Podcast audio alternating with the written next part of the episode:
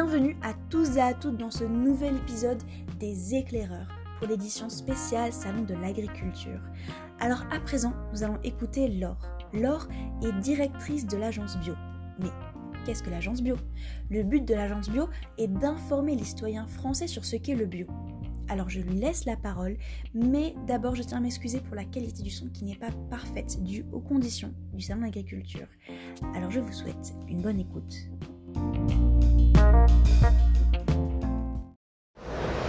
Bonjour à tous et à toutes dans ce nouvel épisode. Et nous, euh, je suis euh, au Salon de l'Agriculture et aujourd'hui nous rencontrons Laure sur le stand de l'agence bio. Alors bonjour Laure. Bonjour. Alors quel est votre métier aujourd'hui? Alors moi je dirige l'agence bio qui est une agence, euh, un groupement d'intérêt public au service de l'intérêt général. Et qu'est-ce qu'on fait au quotidien? On informe les citoyens français sur ce qu'est le bio, pourquoi euh, à chaque fois qu'on investit un euro en bio, on contribue à préserver la planète, comment est-ce qu'on peut manger plus de bio sans pour autant euh, augmenter son budget alimentaire? Et euh, au quotidien, on, a- on épaule aussi les entrepreneurs et les agriculteurs bio pour qu'ils puissent construire des- notre garde-manger, c'est-à-dire qu'on construit des filières. Et puis également, on collecte les chiffres du bio et on les partage avec l'ensemble de l'écosystème euh, qui produit du bio.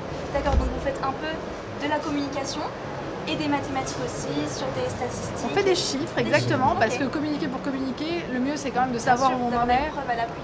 Exactement, sur euh, par exemple, on a euh, le bio, c'est 13% des fermes, mais c'est 18% des emplois. Oui. Donc c'est une agriculture dans son emploi. C'est important pour orienter notamment les politiques publiques, Bien sûr. Euh, puisque le bio est soutenu par les pouvoirs publics. On- les agriculteurs qui se convertissent touchent une aide pendant 5 ans. Donc euh, c'est important que pour les citoyens, il y ait un vrai retour sur investissement environnemental derrière. Bien sûr. Et comment est-ce que euh, vous êtes arrivé là? Quelles ont été vos études, votre parcours pour vous mener jusqu'à l'agence? Eh bien moi en fait j'ai fait Sciences Po et l'ESSEC et à l'issue de mes études j'ai travaillé dans le conseil pour les entreprises, surtout les PME d'agroalimentaire.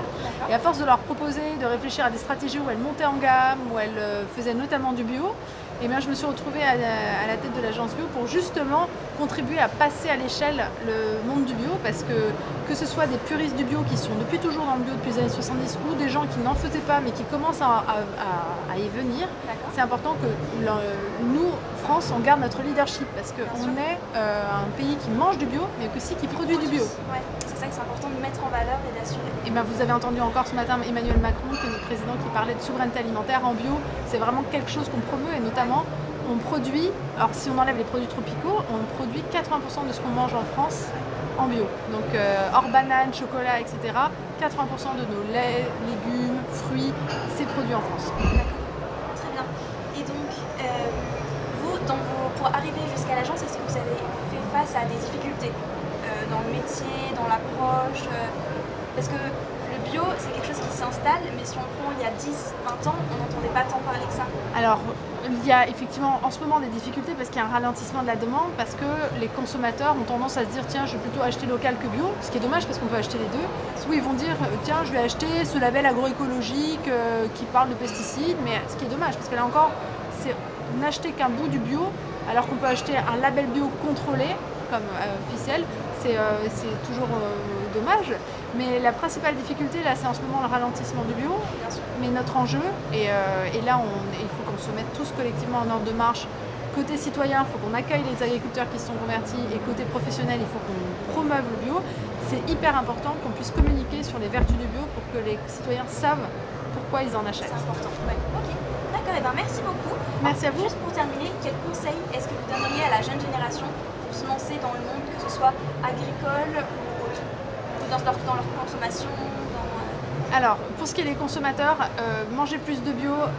Quand vous voulez manger durable pour la planète, choisissez le label AB et le label Eurofeuille parce que là, vous savez que vous avez derrière plus de 53 000 producteurs qui vont produire et qui vont contribuer à la biodiversité, plus 30% sur les fermes bio, et qui vont préserver l'eau. C'est pas pour rien que les agences de l'eau en France, elles allouent 100 millions euh, d'euros pour que, à côté de proximité des zones de captage, les agriculteurs se convertissent. Donc ça, c'est hyper important de, man- de- de se réfléchir à sa, sa consommation. En fait, je sais qu'on est tous pressés, on a tous euh, un- une angoisse liée au pouvoir d'achat, mais il faut, c'est pas parce que c'est la fin du mois qu'il faut oublier la fin du monde. Voilà. Très bien. Ben, merci beaucoup. Merci à bonne vous. journée. Bonne journée. Alors une fois de plus, merci Laure d'avoir pris le temps euh, d'échanger avec nous pour nous expliquer votre parcours et votre métier.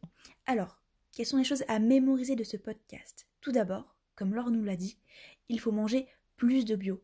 Et cela en suivant le label AB et Eurofeuille.